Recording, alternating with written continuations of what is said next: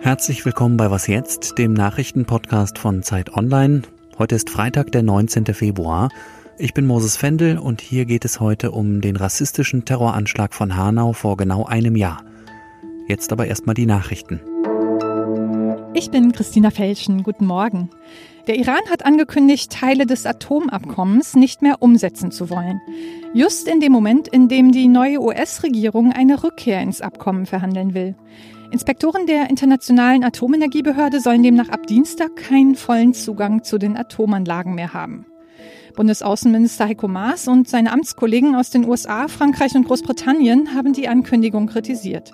Die Regierung in Teheran spiele mit dem Feuer, warnte Maas. Das US-Außenministerium hatte sich gestern gesprächsbereit gezeigt und bekräftigt, dass die UN-Sanktionen nicht mehr gelten. Eine deutliche Abkehr von der Iran-Politik unter Donald Trump. Unter Joe Bidens Vorgänger waren die USA aus dem Vertrag ausgestiegen und Trump hatte das Ende der UN-Sanktionen in Frage gestellt.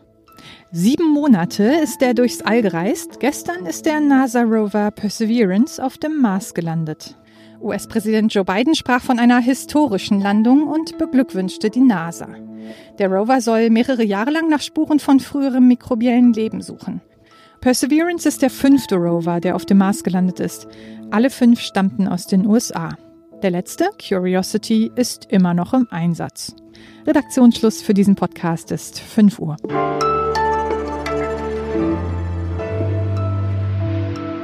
Es ist heute genau ein Jahr her, dass in Hanau in Hessen neun Menschen aus rassistischen Motiven ermordet wurden. Später hat der Täter seine Mutter und sich selbst umgebracht. Heute sind in mehr als 80 Städten Gedenkkundgebungen für die Opfer geplant. Keine Ruhe geben, bis der Anschlag von Hanau aufgeklärt ist. Das ist ein Ziel der Initiative 19. Februar Hanau.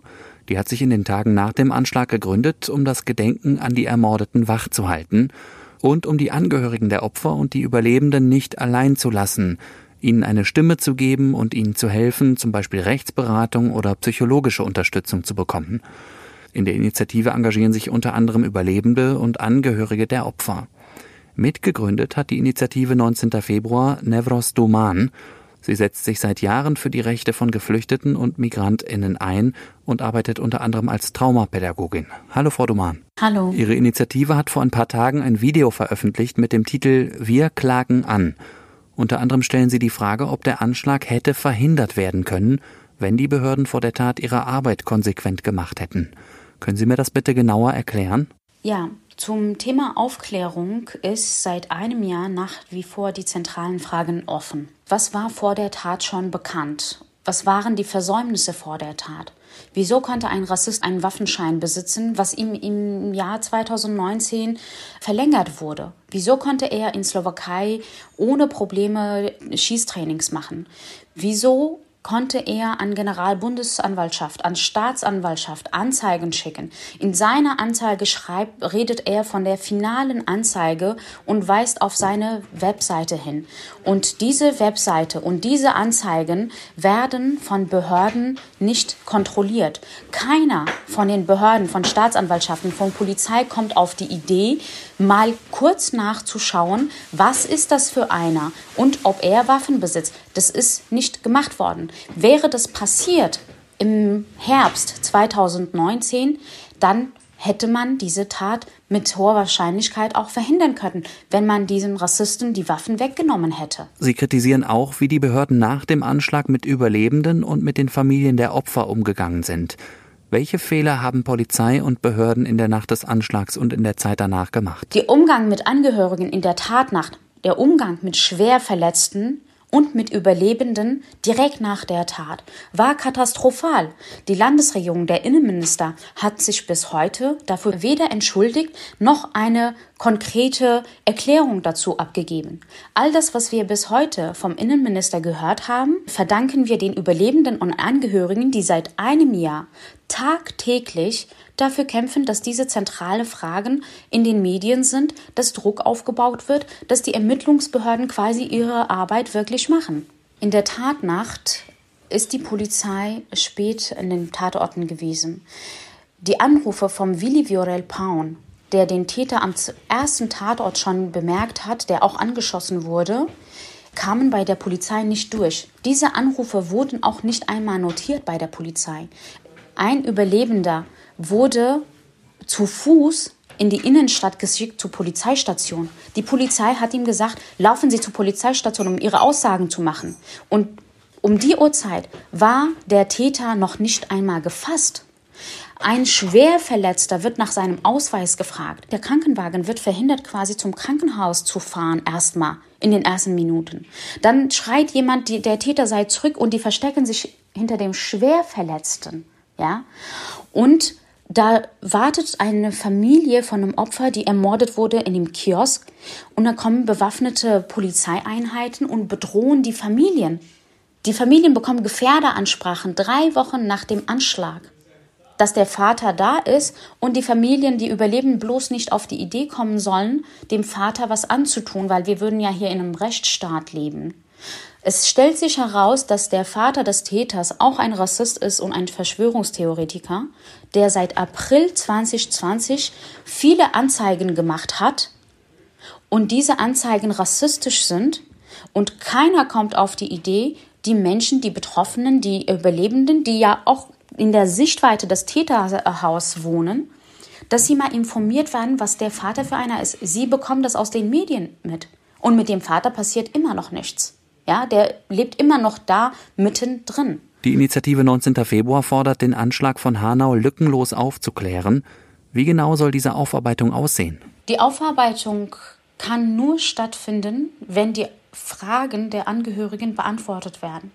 Wir haben das Problem, dass diese zentrale Fragen, die heute im Raum stehen, ja, dass die seit Monaten bei den politischen Verantwortungsträgern auch bekannt sind dass aber von Amts wegen eben nichts eingeleitet wird. Und das macht einfach eine, sorgt für eine große Unsicherheit und Misstrauen gegenüber Ermittlungsbehörden. Meine persönliche Meinung dazu ist, dass die Behörden aus ihren Fehlern nicht gelernt haben.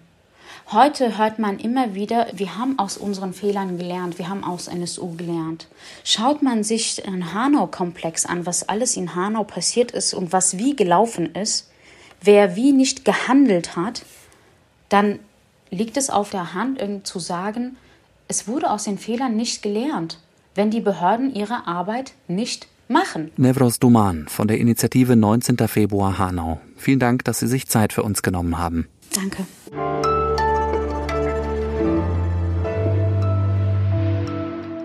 Und sonst so? Normalerweise käme ja jetzt irgendwas aus der großen weiten Welt, gerne mal ein bisschen kurios oder lustig oder schräg oder was mit Katzen. Das passt natürlich heute hier nicht rein und deswegen lasse ich es auch bleiben. Ich will stattdessen an die Opfer von Hanau erinnern.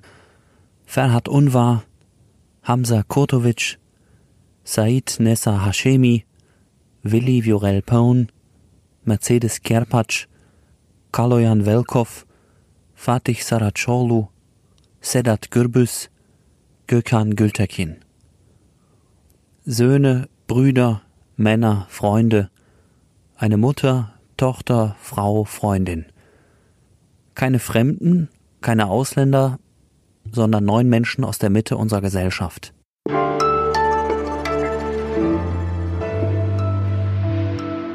Der nie wieder gut zu machende Verlust eines Menschen ist schon schlimm genug. Für die Angehörigen und Überlebenden eines Anschlags wie in Hanau stellen sich aber auch andere ganz existenzielle Fragen. Wie kann man nach so einem Schock weiterleben? Und konkreter, wovon soll man leben, wenn man zum Beispiel so traumatisiert ist, dass man seinen Beruf nicht mehr ausüben kann? Hilfe bekommen die Betroffenen in solchen Fragen von der Beratungsstelle Response. Roman Jeltsch ist ihr stellvertretender Leiter. Hallo, Herr Jeltsch. Hallo, guten Tag. Den Angehörigen der Opfer wird kaum zugehört und sie müssen sich Hilfe selbst hart erkämpfen, kritisieren sie. Was genau meinen Sie damit? Also erstmal finde ich es ganz wichtig, nochmal zu betonen, es gab und gibt auch wirklich viel Hilfe. Vor allem die Stadt Hanau und auch die ehrenamtliche Initiative 19. Februar in Hanau sind seit einem Jahr wirklich unermüdlich dabei, die Betroffenen zu unterstützen. Was wir aber sehen, ist, dass bestehende Hilfen, also insbesondere die sogenannten Härteleistungen und auch Hilfen nach dem Opferentschädigungsgesetz überhaupt nicht ausreichen, um davon weiterleben zu können. Und daher fehlt es wirklich an existenzsichernden Hilfen. Also Sie haben es gerade schon gesagt, viele Menschen sind arbeitsunfähig geworden und wissen nicht, wie das in Zukunft gehen soll. Viele mussten nach dem Anschlag umziehen, weil sie wirklich mit ihren Wohnungen in der Nähe der Tatorte lebten, diese Nähe überhaupt nicht ausgehalten haben oder auch die Erinnerungen an Verstorbene unerträglich ist in der, in der eigenen Wohnung. Und ein Umzug bedeutet natürlich irgendwie im Rhein-Main-Gebiet äh, vor, einem, äh, vor dem Hintergrund eines sehr schwierigen Wohnungsmarktes oft, dass die äh, neuen Mieten dann teurer sind und quasi da sogar noch mehr jetzt getragen werden muss als vorher. Wie könnte man den Angehörigen der Opfer und den Überlebenden denn sinnvoll helfen? Was bräuchte es dafür und wen sehen Sie da in der Verantwortung? Also aktuell gibt es eine Forderung an das Land Hessen, einen Opferfonds für Betroffene von rechtem Terror einzurichten. Das hat sogar der Hanauer Oberbürgermeister und das Stadtparlament gefordert. Und da geht es einfach darum, mit einer ausreichenden Ausstattung einen Fonds einzurichten, der die Betroffenen unterstützen kann, eine Lebensperspektive wieder zu entwickeln. Und auf der anderen Seite geht es auch um ein ganz klares Zeichen des Landes Hessen, an der Seite der Betroffenen zu stehen und damit der politischen Dimension dieser rassistischen Taten etwas entgegenzusetzen. Hessen ist das Bundesland, in dem in den letzten 24 Monaten mehr Menschen durch rechte Gewalt getötet wurden als in der gesamten restlichen Bundesrepublik.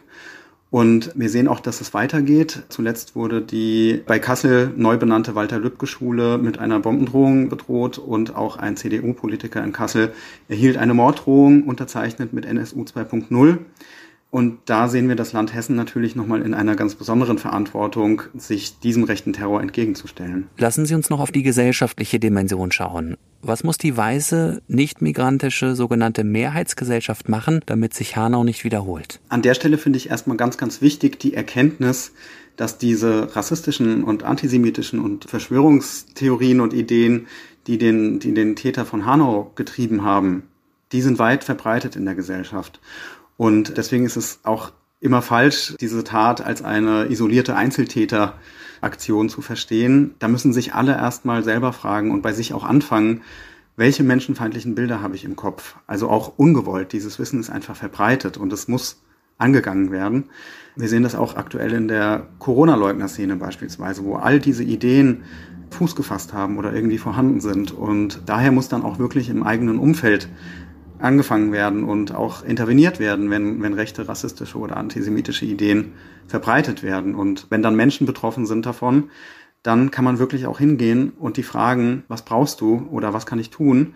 Das ist eigentlich gar nicht so schwer. Roman Jeltsch von der hessischen Beratungsstelle Response, vielen Dank. Und das Programm Response, das möchte ich noch dazu sagen, ist Teil der Bildungsstätte Anne Frank. Vielen Dank für das Gespräch. Und das war was jetzt am Freitagmorgen. Uns können Sie heute Nachmittag ab 17 Uhr wieder hören.